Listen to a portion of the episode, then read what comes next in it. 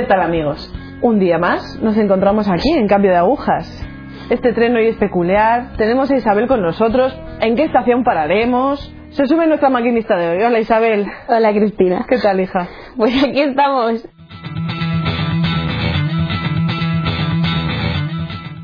Cuéntanos un poco de ti, dónde te has criado, qué tipo de familia tienes, si esta, por ejemplo, es católica, si has conocido a Jesús desde pequeña o lo has conocido posteriormente, si tienes hermanos, la edad que tienes. Cuéntanos.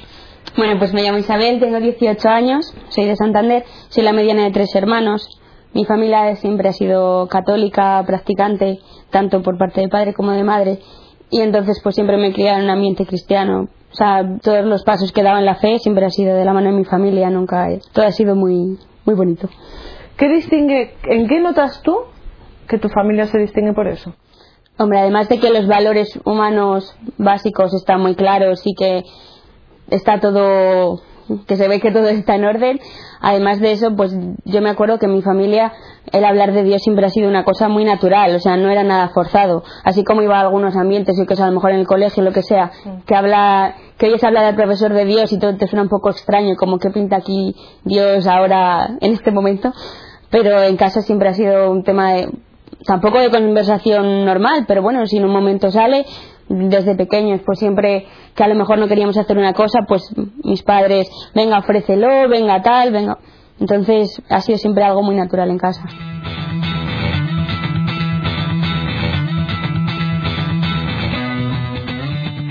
¿Cómo conoces a las hermanas? En realidad yo no conozco a las hermanas, las hermanas me conocen a mí eh, yo pues no sé cuántos meses tendría porque a mí mi tía mi tía conocía a las hermanas entonces pues supongo que algún día pues coincidiese que iba mi tía con el catecoche y me vieron las hermanas. Tú no tienes conciencia de ver no yo así la primera cosa que recuerdo son unas convivencias con seis años haciendo marionetas. Haciendo marionetas. Sí en iba con mi hermana pequeña mi hermana pequeña siempre fue más activa que yo entonces, pues. ¿Y eso? ya veis, yo soy la tímida y la quieta de mi familia. vale, Isabel, nos estás contando que ibas a los campamentos con tu hermana, que estabais haciendo marionetas, te hablan de Jesús, te hablan de Cristo. ¿En ese momento entiendes algo? ¿Te llama la atención algo? ¿O simplemente pasa el tiempo? Hombre, yo supongo que algo, con algo me quedaría. Yo siempre, aunque sea con poco, me he quedado con algo. Y, y quieras que no, todas esas cosas las vas guardando y cuando llega el momento, ¿sabes? Volver a ellas y retomarlas y te sirven al final. Es verdad que con seis años pues tampoco hay muchas cosas que no te sirven, pero llega, siempre llega el momento de utilizarlas.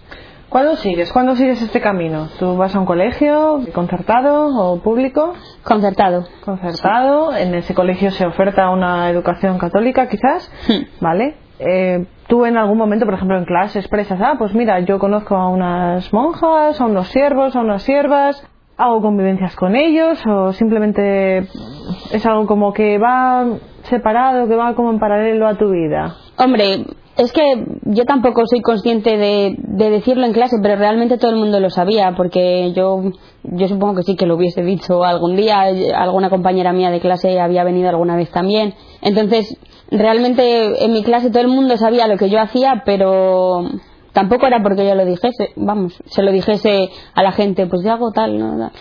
Yo creo que cuando hablábamos, pues el otro día estuve, ah, que tú vas, pues sí, pues ah, vale. Cuando tienes 10 años, cuando tengo 10 años ya me animo y por fin voy al campamento, porque hasta entonces íbamos mi hermana y yo a pasar el día y luego ya nos íbamos para casa, porque como eran aquí cerca de casa, pues... Y ya con 10 años, pues mm, no sé por qué, porque son de estas decisiones que tomas sin saber por qué, y me apunté al campamento con mi hermana. Y bueno, pues la verdad es que fue toda una experiencia. Porque, ¿Por qué? Pues porque volví queriendo volver a ir y a los dos días antes de que empezase el campamento yo no quería ir. Me había apuntado, no sabía por qué y ahora tenía que ir. Pero a la vuelta lo primero que hice yo creo que fue rellenar la hoja para el año siguiente o algo así. ¿Qué te llamó la atención en ese campamento? ¿Qué recuerdas? Es el primer campamento.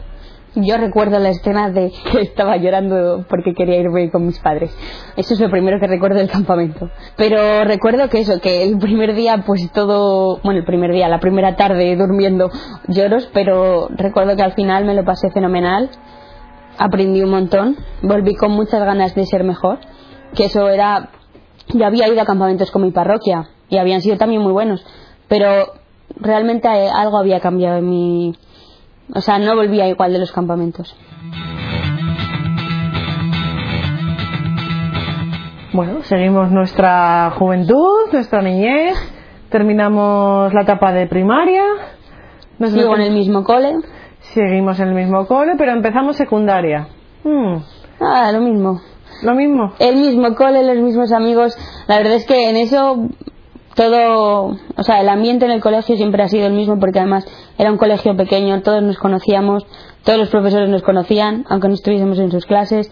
Entonces, la verdad es que el colegio siempre ha sido como una segunda familia. Pero Isabel crece. Bueno. Isabel crece y entramos en la pubertad y nos interesan otro tipo de cosas que nos pasa a todos. Y entonces, ¿cómo se lleva eso? ¿Cómo se lleva el, uy, yo crezco y, mm, empiezo quizás a salir, aunque sea un poco, y me interesan otro tipo de cosas y parece que me alejo y, mm, ¿cómo se lleva eso? pues no se llevó, no se llevó.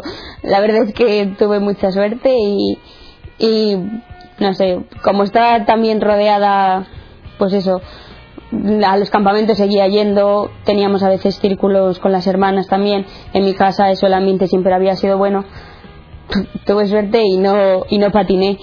Entonces, pues es verdad que sí que cambié mucho a la hora de tratar a mi familia, o sea, sí que me volví un poco borde, pero pero por lo demás, o sea, con Dios yo creo que nunca estoy muy agarrada yo.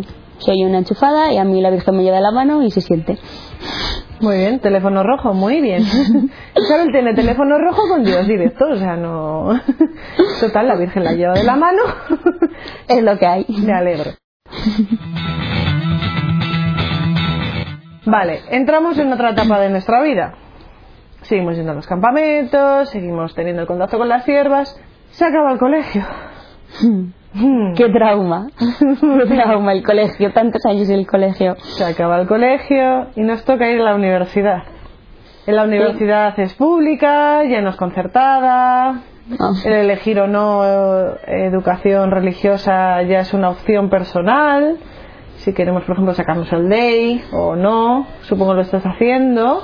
Eh, primero no tenemos todavía esas cosas. Bien, Primero todos juntos y sin elegir nada. Vale, ya, ya, ya elegiréis.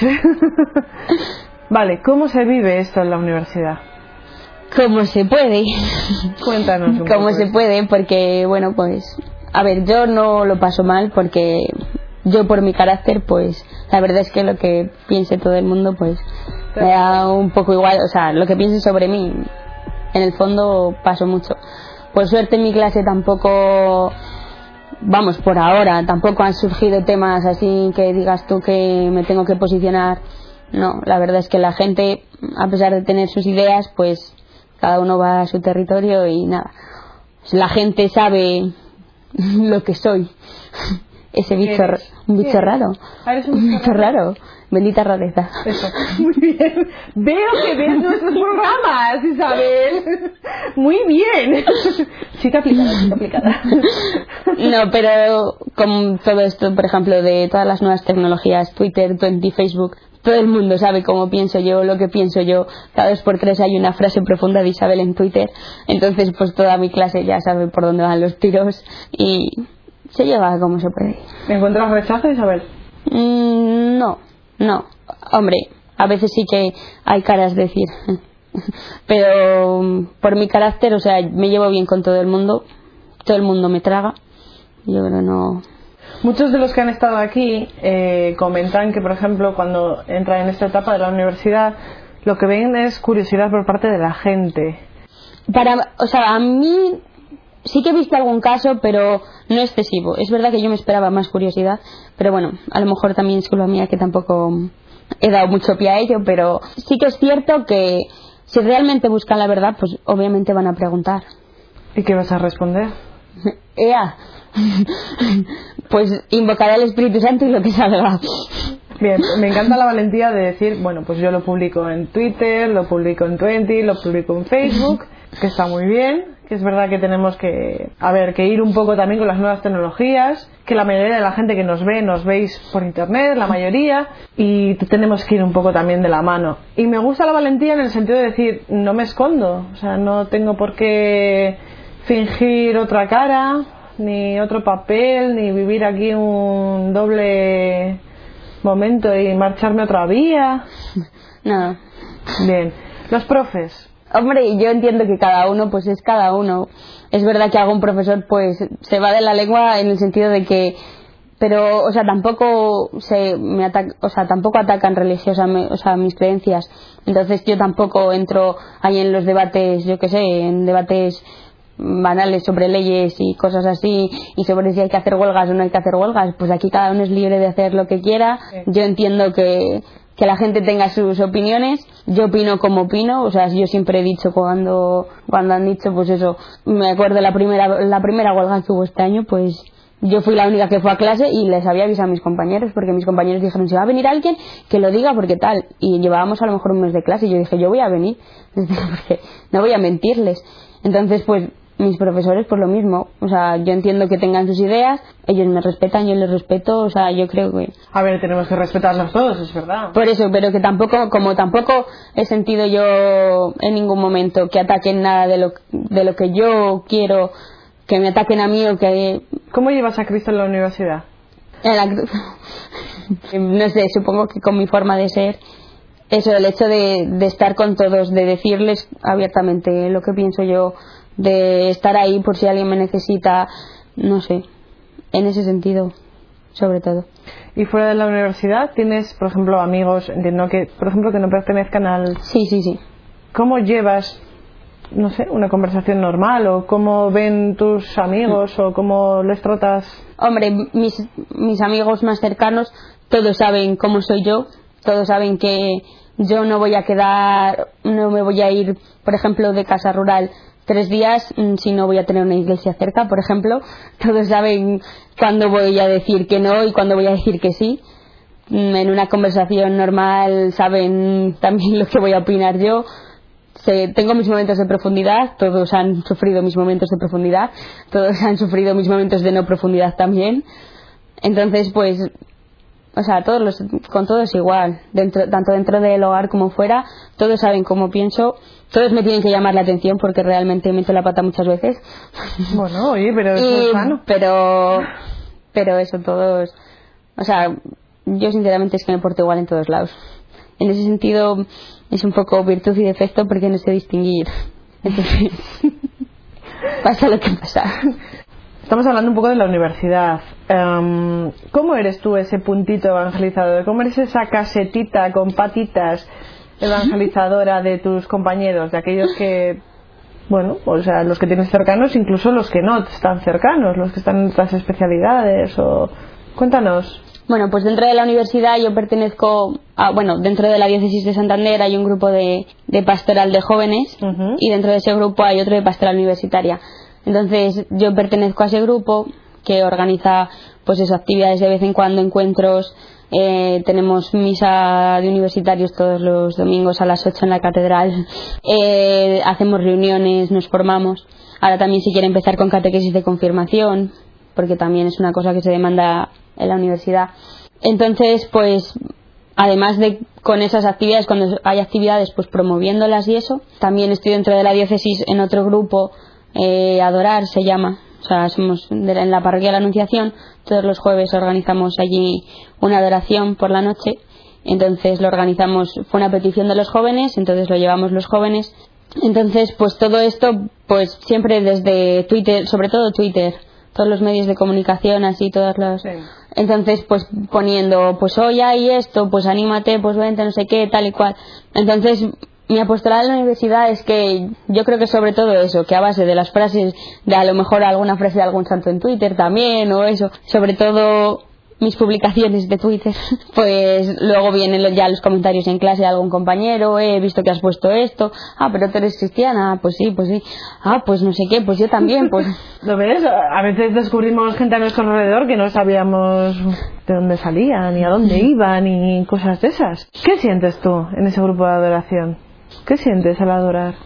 No sé, la verdad es que es un consuelo, ¿no? Una hora, bueno, una hora, es más de una hora. Estar allí delante del Señor una vez a la semana, por lo menos, pues la verdad es que es un momento muy bueno para dar gracias, para pedir, para, para estar con Él, para mirarle que me mire. Y no sé, la verdad es que a mí me gusta bastante. O sea, realmente es algo que llena. ¿Vais gente? Vamos, gente, normales, no somos extraterrestres. Que no, bendita rareza. no, me refiero al hecho de que si vais bastantes, de si se nota una afluencia de jóvenes, de si tú notas esa compañía, no solamente del Señor, sino de otros jóvenes comprometidos como tú.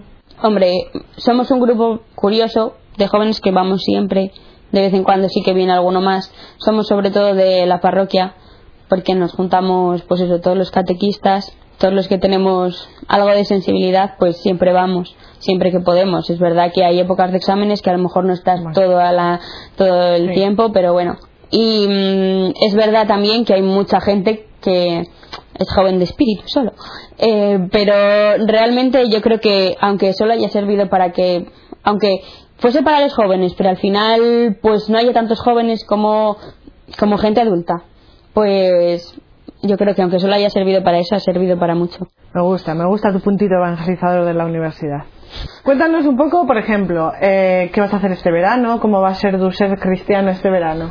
Pues este verano, yo todos los veranos suelo ir a los campamentos y después, pues si se oferta alguna peregrinación o algo, también suelo ir, a no ser que pase algo importante y no pueda ir. Entonces este, este verano nos han ofertado las hermanas el ir 15 días a Ecuador, allí de misiones, de, de mini misiones, porque son solo 15 días. Y entonces pues ahí va Isabel. ¿Qué esperas? ¿Qué espero? Pues un cambio de agujas, ¿qué tal?